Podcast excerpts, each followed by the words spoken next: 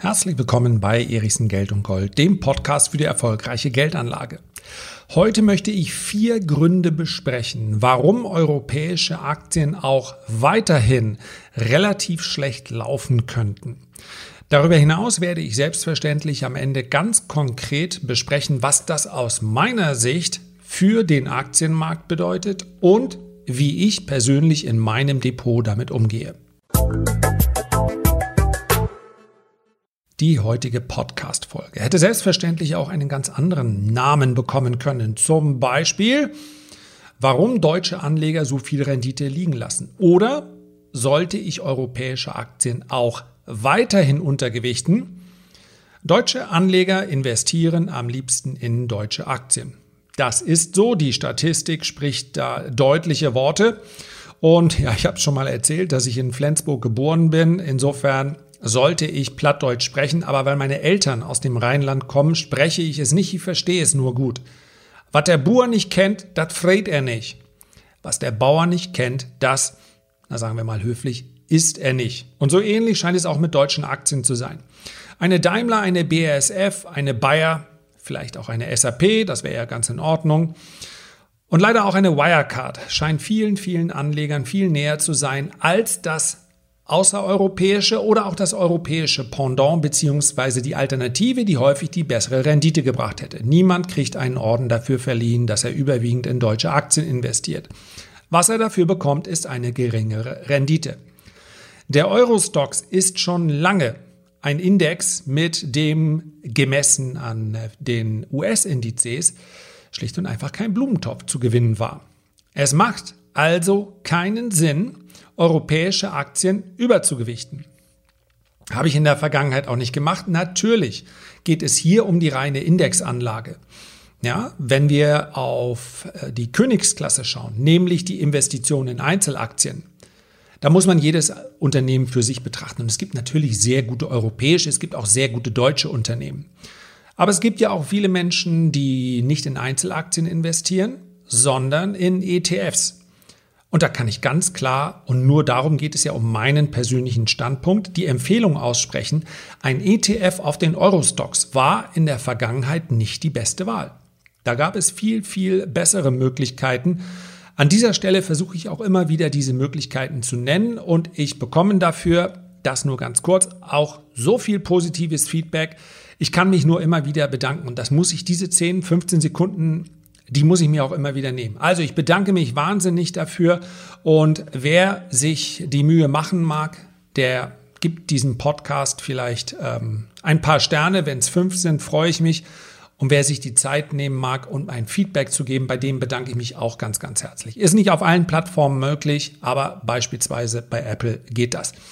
Also, Deutsche und europäische Aktien waren nicht die beste Wahl. Das ist im Übrigen nicht erst seit dem Corona-Crash so, beziehungsweise in der anschließenden Erholung. Da wurde es nur noch, noch deutlicher.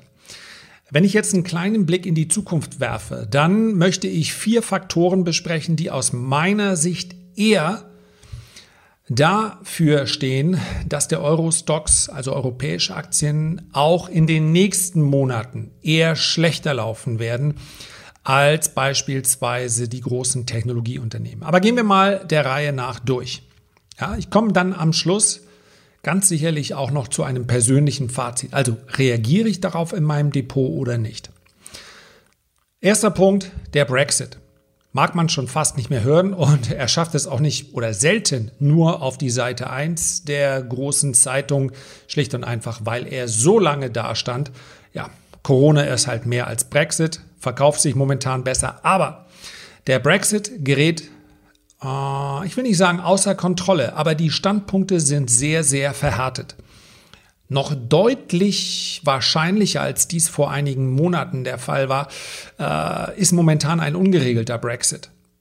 Weil weder der Prime Minister Johnson noch die Verhandlungsführer der EU da sich aufeinander zubewegen. Wenn ich mir ja, die Statements einiger Ökonomen anschaue, dann würde ich sagen, Großbritannien hat ein klein wenig mehr zu verlieren. Aber das kann sich im Nachhinein auch, äh, ja, das ist gar nicht so sicher. wie es deutsche Zeitungen darstellen, dass das nun ganz klar eine, ein Nachteil wäre für Großbritannien. Und dann kommt ja so schnell die Frage, wie können die denn so äh, stupide auf ihrem Standpunkt beharren, wenn doch alles äh, so klar ist. Also die können gar nicht EU und die können durchaus. Das, es wird auf beiden Seiten Verlierer geben. Und der Brexit ist durchaus etwas. Ja, britische Aktien sind im Eurostocks relativ hoch gewichtet. Ein ungeregelter Brexit wäre eine Belastung für den europäischen Aktienmarkt. Ganz klar. Dann ein Punkt, der aus meiner Sicht sehr, sehr wichtig ist und der gerade im Vergleich zu dem, was wir in den USA sehen. Und es geht hier nicht um richtig und falsch. Sowieso wird an der Börse ganz, ganz selten richtig und falsch gehandelt, sondern schlicht und einfach, wo kommt mehr Rendite? moralische und ethische Einschätzung, die sollte man vornehmen, aber man darf nicht erwarten, dass das bei ja, kühl und rational denkenden Börsianern der Fall ist. Also, wir erleben, dass die Amerikaner sehr viel herzhafter äh, mit dem Geld um sich schmeißen, um es mal so salopp zu formulieren. Ja, wir haben gerade ein großes Paket verabschiedet und wenn wir uns das alles im Vergleich zu vor Corona anschauen, dann sind das natürlich enorme Summen. Ja, dieses 700 Milliarden Paket, wo dann lange gestritten wurde, ist das jetzt eigentlich eine in Anführungszeichen Spende oder muss es wieder zurückfließen? Und dann gibt es diese ähm, die grünen Projekte, Wasserstoff, äh, Windkraft und und und. Auch da sind einige Milliarden oben drauf gekommen, die bis Ende 2022 investiert werden sollen. Und hier muss man sagen, in den USA stehen diese Summen, diese Trillionen die steht jetzt zur Verfügung. Und das ist am Markt ein relevanter Faktor, das ist ein relevanter Vorgang. Dieses Geld, welches in Projekte fließt in Europa, und ich halte das für durchaus sinnvoll, ja, das wird Geld sein, welches, ähm, ja, das sind Fördergelder zum Teil, das sind auch Subventionen, die müssen beantragt werden, die müssen bearbeitet werden. Und all das wird selbstverständlich den Markt auch unterstützen und der Markt wird diese Unterstützung auch brauchen. Aber in den USA gibt es das nicht. Und nochmal, es geht nicht um richtig oder falsch. Der Haushalt der USA ist massiv angespannt. Ja? Aber wer steht denn da? Und das muss man sich ja immer die, das ist ja sowieso einer der großen äh, Fehler vieler Privatanleger zu meinen, oh, die sind hoch verschuldet, das kann ja nicht lange gut gehen. Wenn du der größte Schuldner der Welt bist, dann geht das Ewigkeiten gut, weil niemand diese Schulden eintreibt. Also da muss man sich mal gar keine Sorgen machen, dass die USA morgen den Finger heben und sagen, sorry, das war's für uns. Nein. Schulden können noch viel, viel weiter steigen. Irgendwann mal ja, kommst du an den Punkt, wo du natürlich, äh, wo der Gesamtmarkt oder wenn das, wo das Vertrauen in eine Währung geschwächt wird. Aber da sind wir noch lange nicht, noch lange nicht. Ja, wir sprechen ja momentan keinesfalls über Inflation. Wir sprechen ja über die Frage, wer rutscht zuerst in die Deflation. Das sieht man im Übrigen auch an der Währung. Das sieht man auch daran, dass Lagarde gerade gesagt hat, wir müssen uns um den starken Euro nicht kümmern. Sowas sagt man nicht, wenn man Angst hat vor Inflation. Sowas sagt man, wenn man mit Deflation rechnet. Also, all das Geld, was in Europa auch fließt, wird im Zeitraum von fließen und steht in den USA jetzt auf gleich per Knopfdruck zur Verfügung. Ein Riesenunterschied. Das heißt also, wir können diesen Punkt als Fiskalenttäuschung bezeichnen. Geld ist da auf beiden Seiten. In den USA wird es ja, sprichwörtlich wie mit vom Helikopter aus verteilt. In der EU geht das alles sehr viel langsamer. Das, das erkennen wir im Übrigen, ist eine, ja, etwas Grundsätzliches. Haben wir auch in der Finanzkrise erlebt. In der Finanzkrise hat es wahnsinnig viel äh, Substanz gekostet, dass die EZB viel später als die Fed reagiert hat. So, das ist der zweite Punkt, aus meiner Sicht ein ganz entscheidender. Ein dritter Punkt, der wäre vielleicht noch vor ein paar Wochen ganz am Anfang besprochen werden worden, aber mh, hm, die Börse hat sich daran gewöhnt, an das Thema, welches uns ja bis zum Erbrechen jeden Tag immer wieder vorgeführt wird, nämlich Corona. Und hier muss man ganz klar sagen, dass die USA auf einem sehr, sehr hohen Level verharren. Nichts ist gut daran, wie die USA damit umgegangen sind. Ja, das wird sicherlich ein Thema im Wahlkampf äh, spielen, wird mein Thema jetzt sicherlich nicht sein. Also die USA sind auf einem hohen Niveau und momentan gehen die Fälle auch nicht zurück. In Europa gesamt steigen die Fälle aber deutlich an. Und wenn wir uns die absoluten Zahlen betrachten, ist es wahrscheinlich nur eine, ein Zeitraum von Tagen oder wenigen Wochen, bis die absoluten Fälle in Europa wieder höher sind als in den USA. Warum? Weil wir in den Herbst und Winter reinkommen. Und selbst, ähm, selbst die Virologen, die ein bisschen skeptischer waren, sagen, jawohl, der Herbst und Winter ist durchaus etwas, wo nicht das Virus, ja, scheint offensichtlich äh, sowohl in der Hitze, ja, in Florida und so weiter, hat sich das genauso verbreitet wie, ähm, wie in äh, kühlen Gegenden von Neuseeland. Aber natürlich sind wir im Herbst und Winter alle viel, viel mehr drin in den Shopping Malls und so weiter. Und es wird keinen globalen Shutdown mehr geben, selbstverständlich. Aber die Fälle werden, das sehen wir in vielen europäischen Ländern schon, äh, werden deutlich ansteigen in den nächsten Wochen. Und ein Impfstoff, wenn überhaupt, ja, ist Monate entfernt. AstraZeneca hat gerade seinen Versuch erstmal abgebrochen. Und das ist im Prinzip auch ganz vernünftig. Das ist ja eigentlich genau das, was ich möchte. Ich möchte doch nicht einen Impfstoff, der auf Teufel komm raus durchgedruckt, durchgedrückt wird, äh, sondern ich möchte einen, der, äh, ja, der ausgiebig getestet wird. Wenn überhaupt. Es wird uns noch eine ganze Zeit lang beschäftigen, das Thema. Also, Corona ist ein Thema, welches an der Börse so schnell nicht verschwindet und es wird wieder lokale Shutdowns geben und die werden den europäischen Aktienmarkt stärker belasten als den amerikanischen Aktienmarkt. Denn, und damit sind wir beim vierten und ganz, ganz wichtigen Punkt, die Unternehmen, die man als Corona-Profiteure bezeichnen kann, nämlich die großen ähm, Online- und Internetunternehmen, Google, Amazon, Facebook, Netflix und, und, und, sind samt und sonders nicht im Eurostox notiert, sondern die sind in der Nasdaq und damit auch hochgewichtet im S&P 500. Und diese, auch wenn wir momentan sicherlich eine Korrekturbewegung gesehen haben, warum sollte sich das ändern?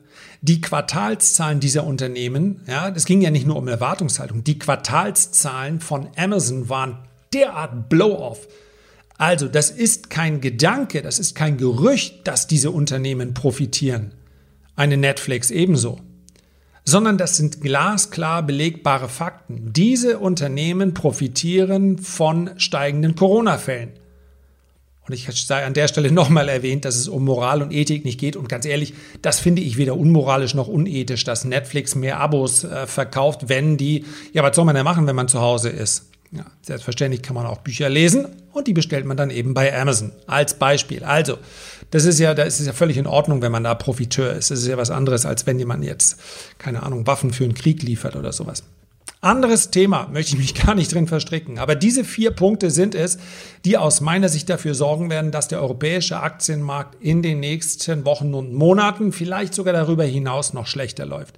Der Brexit, dann die zögerlichen Fiskalmaßnahmen im Vergleich zu den Maßnahmen, die wir in den USA sehen, die Entwicklung der Corona-Fallzahlen und die Tatsache, dass die großen Profiteure, die großen Technologieunternehmen allesamt in den USA gelistet sind, beziehungsweise aus den USA kommen. So, jetzt habe ich ja gesagt, ich möchte auch noch ein persönliches Fazit geben. Ich verändere nichts. Ja, es ist bekannt, dass ich beispielsweise eine Amazon oder auch eine JD.com, ein chinesischer Wert, ebenfalls ein äh, Profiteur, dass ich die ja im Depot habe. Und genau deshalb stelle ich ja mein Depot so diversifiziert auf, damit ich eben in allen Marktphasen gut schlafen kann. Hier geht es aber um die langfristige Anlage. Und ich werde jetzt nicht kurzfristig die europäischen die Unternehmen, von denen ich ja weiterhin überzeugt bin, die ich im Depot habe, rausschmeißen, um zu sagen, jetzt setze ich mal alles auf die Fangaktien. Denn auch wenn ich hier einen Podcast gemacht habe, auch wenn diese Faktoren möglicherweise äh, so klingen, dass man sagt, jawohl, so müsste es eigentlich kommen. Und tatsächlich glaube ich das auch. Bin ich doch nicht so arrogant zu meinen, dass ich heute sagen kann, wie sich die Börse in den nächsten sechs, sechs Monaten auf jeden Fall entwickeln wird.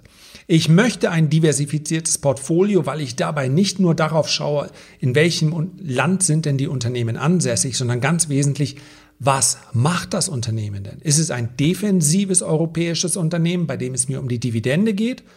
Oder ist es ein Unternehmen, bei dem es mir um die Kursgewinne geht? Also Diversifikation war immer Trumpf und wird auch immer Trumpf bleiben.